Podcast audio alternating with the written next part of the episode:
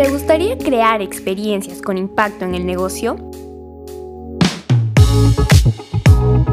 Esto es Return on Wow, el podcast de Clientrica, donde junto a expertos del Customer Experience, transformación e innovación digital, analizaremos casos de éxito, desaciertos, tendencias y estrategias del mundo del CX. Return on Wow, tangibilizamos experiencias exponenciales.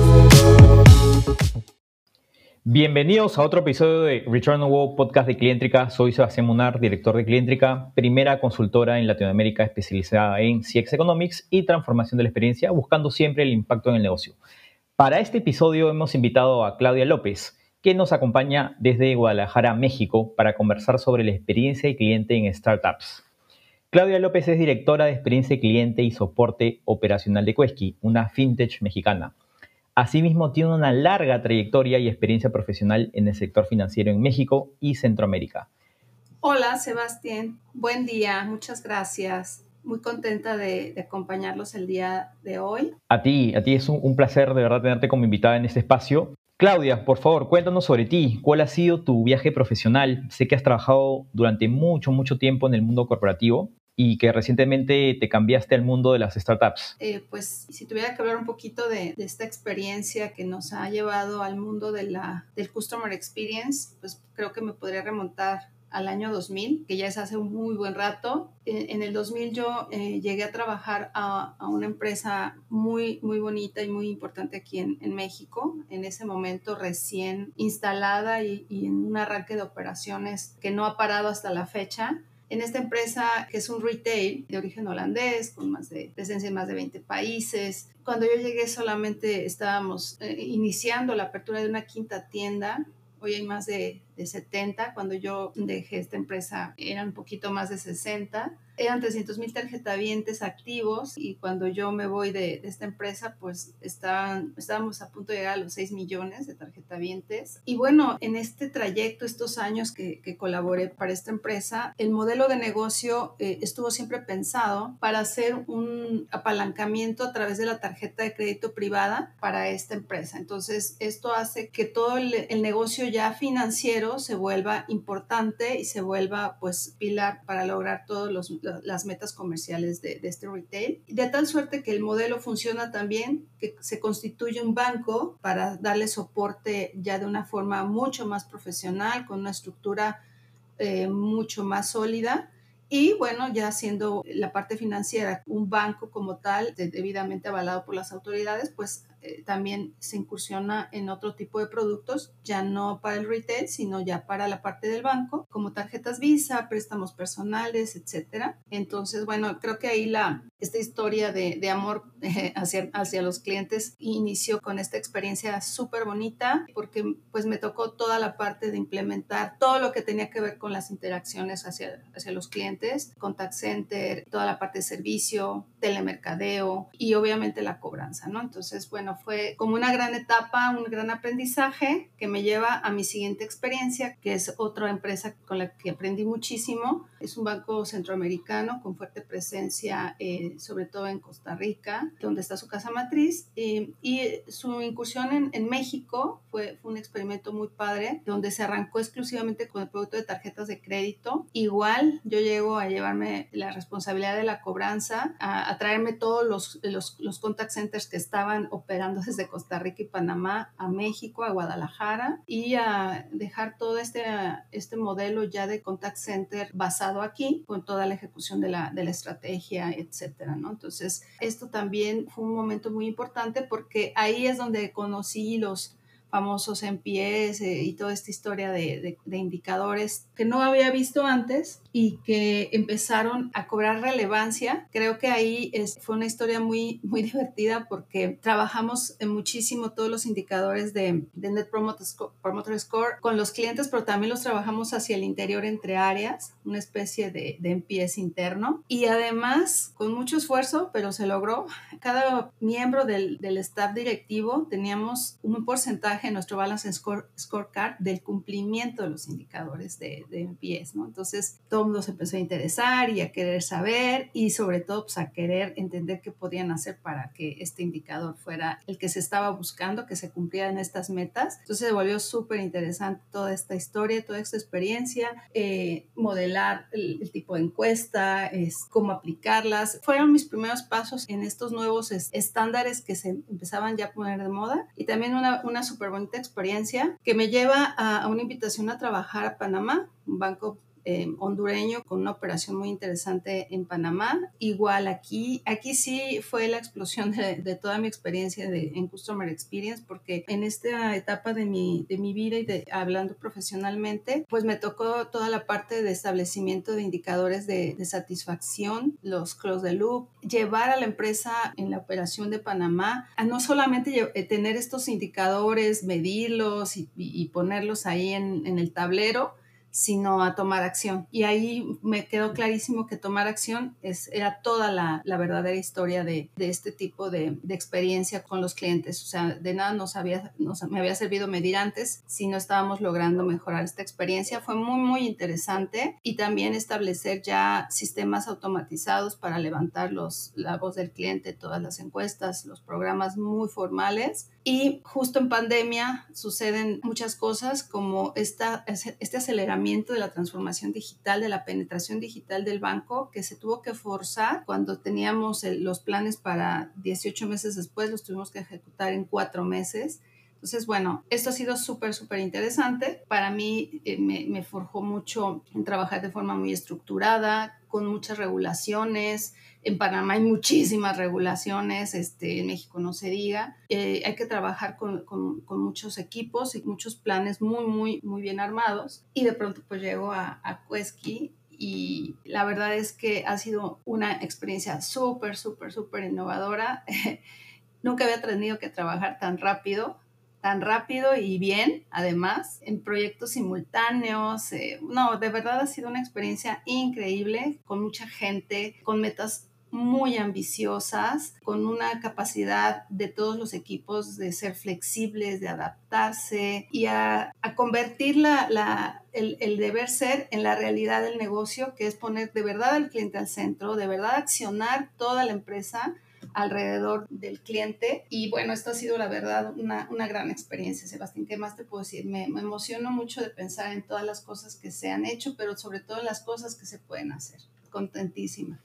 Qué genial, qué genial lo, lo que nos cuentas, Clau, porque en, verdad es toda la evolución de, del área del cliente, ¿no? En, en, todos estos años que has pasado de tu trayectoria en diferentes compañías, sobre todo en el sector banca, que es eh, súper, es, súper tradicional y que son generalmente empresas y sectores con eh, grandes recursos, no sé así, ¿no? Donde, eh, de hecho, se empezó automatización, digitalizaciones, eh, y ahora estás en una empresa de, rápido crecimiento, en startups, donde hay un mindset completamente diferente, ¿no?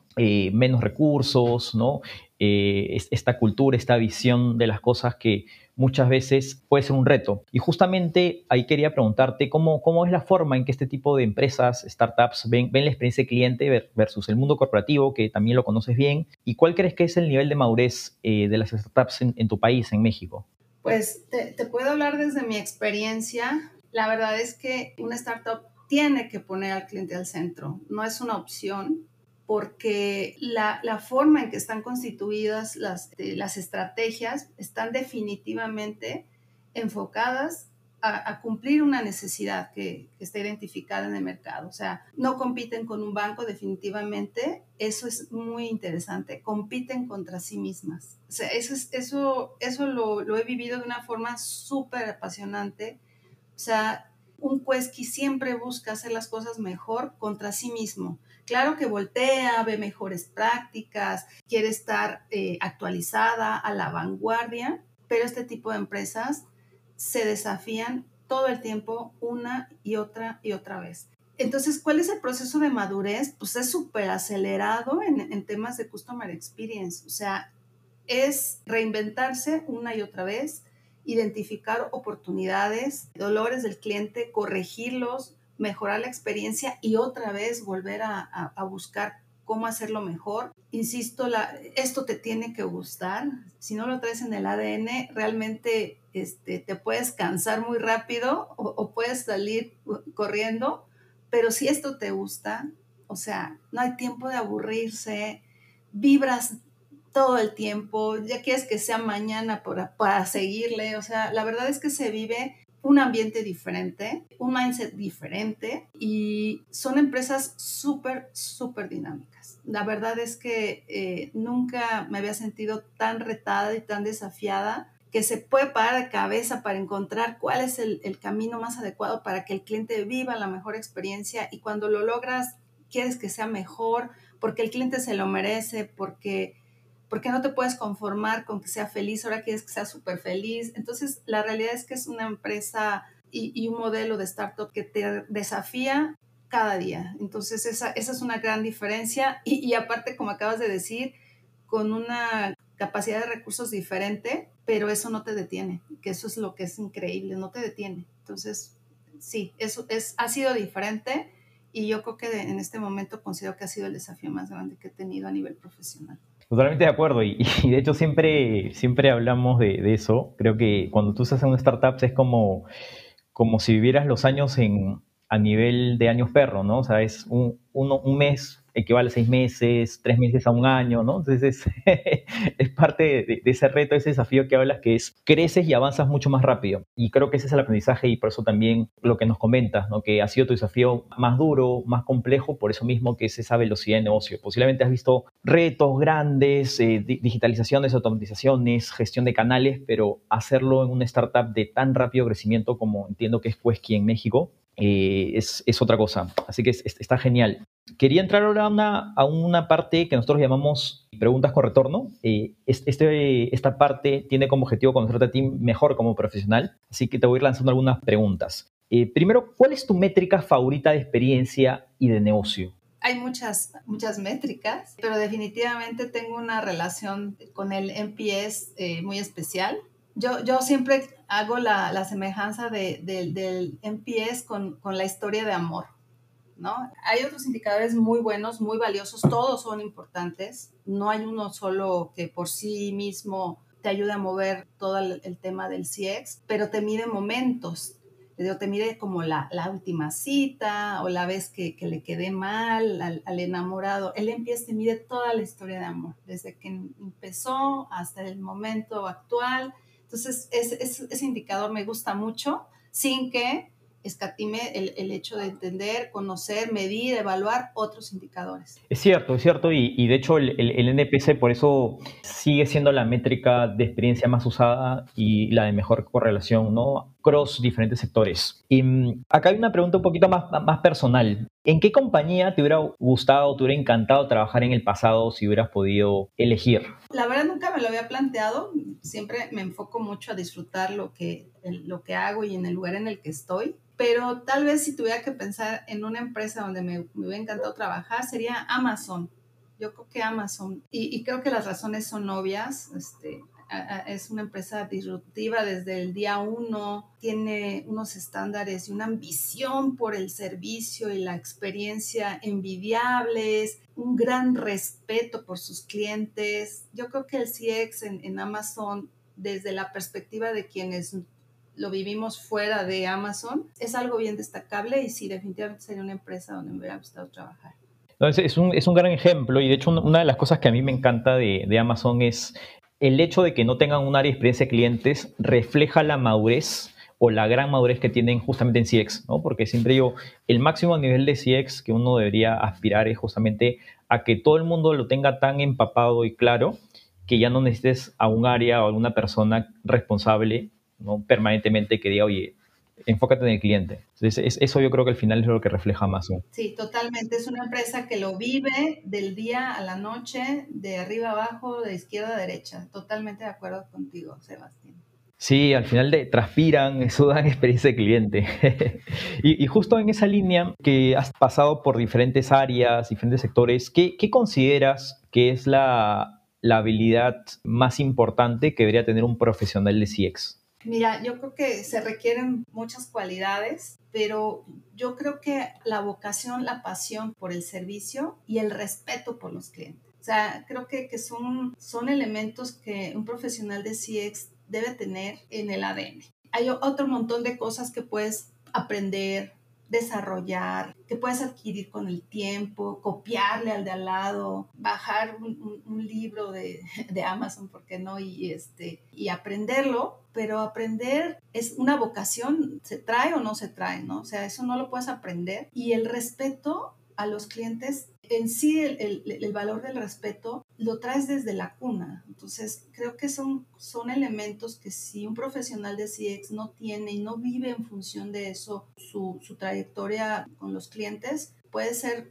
técnicamente muy bueno, pero tienes que vibrar, tienes que, vivir apasionado por lo que haces, te tiene que, que, gustar y ser parte de tu vida. Entonces, creo que, que esos serían las, las cualidades, los elementos que no pueden faltar en un, en un auténtico profesional de CX. Es cierto, y, y, por eso es tan, tan difícil de, de, encontrar gente que sea buena, pero también le guste hacer lo que sabe, ¿no? Que ese es realmente ahí el, el, match, ¿no? el querer, el poder y realmente implementarlo en esta, en esta práctica, ¿no? Y, y en verdad cualquier nivel, ¿ah? Porque de hecho, como bien mencionas, el frontline es más evidente, pero también en puestos de liderazgo, porque al final eso es lo que terminamos empujando y reflejando también a nuestros equipos, ¿no? Totalmente de acuerdo, Sebastián, así es, y, la verdad es que es un privilegio tener, tener una responsabilidad de, de la experiencia a tu cargo, y es un privilegio y un gran compromiso, pero pero se puede y vivirlo es una gran experiencia. Ahora regresamos a, la, a las preguntas de, de, negocio y de hecho me gustaría abordar un tema que, que a mí me, me, entusiasma mucho, sobre todo eh, sabiendo que trabajas en Quesky, porque sabemos que,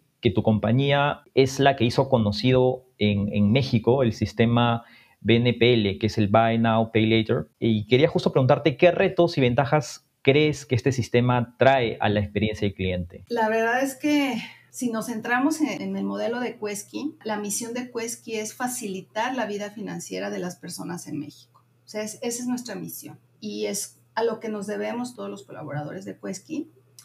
Entonces, un modelo Buy Now, Pay Later es un facilitador para cumplir esta misión. O sea, totalmente dirigida a que esta misión se, sea posible. Y el reto, pues básicamente es que esto suceda, pero que suceda de forma responsable o sea, de forma muy, muy higiénica. Y en este caso, en el caso de Quesky, en donde nos centramos en nuestra misión, en donde estamos enfocados a, a que todos los clientes, todas las personas de México puedan tener acceso a un crédito, definitivamente es una enorme, una enorme responsabilidad, considerando sobre todo que México es uno de los países a nivel mundial donde la población bancarizada es enorme. Es, es, debemos estar como por el quinto, sexto lugar, o sea, es teniendo tantos millones de, de, mexicanos, tantos bancos operando en México, y la realidad es que la población no bancarizada es, es enorme.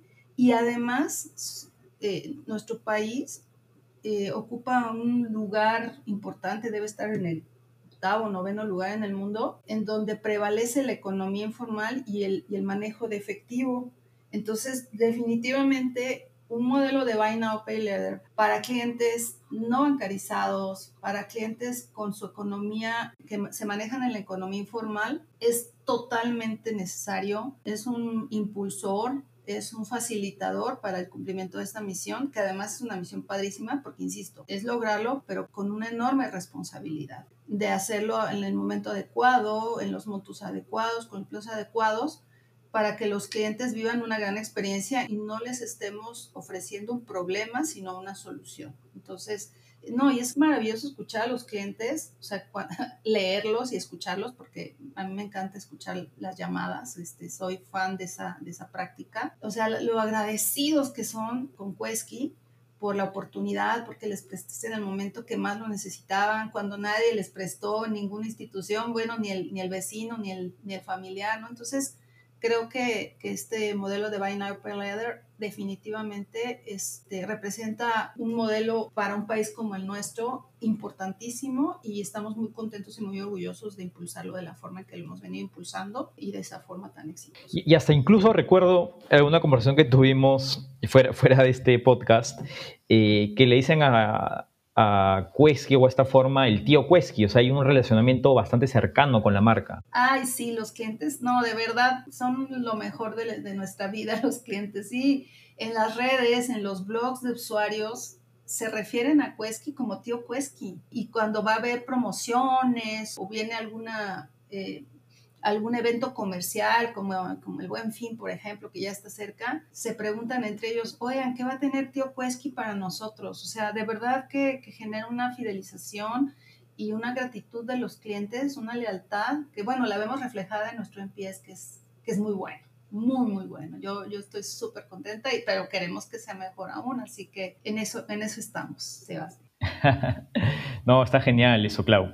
Y como pregunta final me gustaría abordar eh, la historia, un caso de éxito que hayas tenido eh, en esta compañía, en Quesky, eh, donde hayas implementado alguna dimensión de, de Customer Experience y qué impacto tuvo en el negocio. Creo que más que una dimensión, considero que es todo un éxito y es un caso de éxito y tal vez no, no, no, obviamente no de mi persona, sino de todo un equipo, de tener un programa de voz del cliente en Quesky. Sea, no es una métrica, no es un indicador, no son encuestas, es, es un auténtico programa de voz del cliente. Pasamos de medir un NPS y un CSAT a hacer una recolección de, información, un análisis, utilizar diferentes instrumentos, interesarnos por todos los momentos de verdad que vive el cliente en su, en su journey y pasar al análisis, a priorizar los pains, a accionar y a aprender y volver a empezar. Entonces, este programa de voz del cliente que ya está funcionando y que nos ha traído, pues, como insisto, muchísimo aprendizaje, Considero que es todo un éxito y el verdaderamente escuchar y accionar involucrando a todos los equipos definitivamente es el resultado de este programa. De tal suerte que estamos ya trabajando y, ya está en sus primeros pasos de implementación este mismo modelo de programa de voz del cliente, pero para los merchants, que son nuestros comercios asociados eh, a través de los cuales eh, nuestros clientes, nuestros consumidores pueden pagar con nuestro medio de pago. Entonces, entendiendo que este modelo de programa de voz del cliente ha sido exitoso, nos ha llevado por un camino muy atinado a, a insisto, a aprender, a escuchar, a accionar y volver a empezar definitivamente estamos ya en este proceso para atender este mismo programa, pero ahora B2B, y darles a nuestros merchants esta misma experiencia. Entonces, creo que esto es, un caso de éxito interno en donde eh, se ha vuelto mágico todo el, todo el concepto de la experiencia y están todos los equipos desde la más alta dirección súper interesados y súper involucrados. ¿Por qué no? Por ejemplo, hoy tenemos un foro de escucha de llamadas del, staff directivo que están interesadísimos en escuchar, no solo leer las, los resultados, sino escuchar al cliente y sentirlo. Y de verdad que esto ha generado un gran interés, una gran sensibilización y por supuesto acción, que es lo más importante para que este sea cada vez mejor y nos superemos, insisto, a nosotros mismos una y otra vez. Qué importante es el, el programa VOC, como mencionas, y, y, de hecho no es algo menor. Eh, parece que es algo sencillo, pero es, es, el corazón de cualquier modelo de experiencia cliente y de hecho eh, yo siempre digo, todas las dimensiones de CX son al final como vasos comunicantes, ¿no? Tú trabajas una dimensión y al final impacta a las otras, desde el BOC impactas, como bien mencionas, en la cultura, el gobierno, las métricas de CX, ¿no? Vuelves a tocar tema de estrategia, al final es, eh, se crea un ecosistema y, y, eso es lo más bacán, yo diría yo, en trabajar en esta linda disciplina, ¿no? que cada día es diferente. O sea, puedes, puedes trabajar en un área de CX y cada día ves algo diferente. Eso es lo más gracioso de la vez eh, retador, diría yo.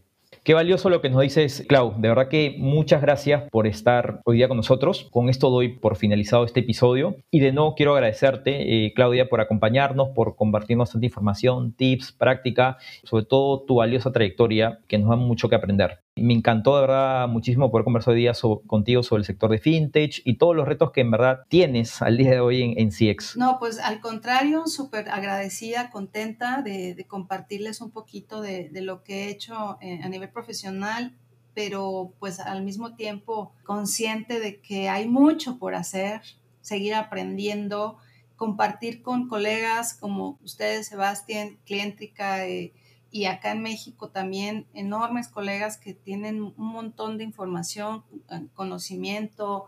Eh, acabas bien de decir, no terminas de aprender, todos los días hay algo nuevo, hay algo diferente Y pues mientras nuestros corazones sigan vibrando con todo esto, pues creo que aquí vamos a seguir haciendo todo por nuestros clientes porque nuestros clientes se merecen todo. Hasta jubilados seguiremos, trabajando en CX, como diríamos.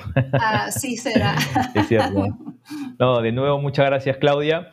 Y no se olviden de seguirnos en Spotify eh, y otras plataformas de streaming para no perderte los siguientes episodios de Return Wow, porque en cada episodio siempre vamos a buscar explorar con nuestro invitado, en el caso de hoy, Claudia, la relación entre la experiencia del cliente y los resultados del negocio. Los invitamos también a conocernos en nuestras redes sociales de LinkedIn, Instagram y Facebook como arroba clientrica y a revisar nuestra página web www.clientrica.com. Un abrazo a todos y nos vemos en el siguiente episodio.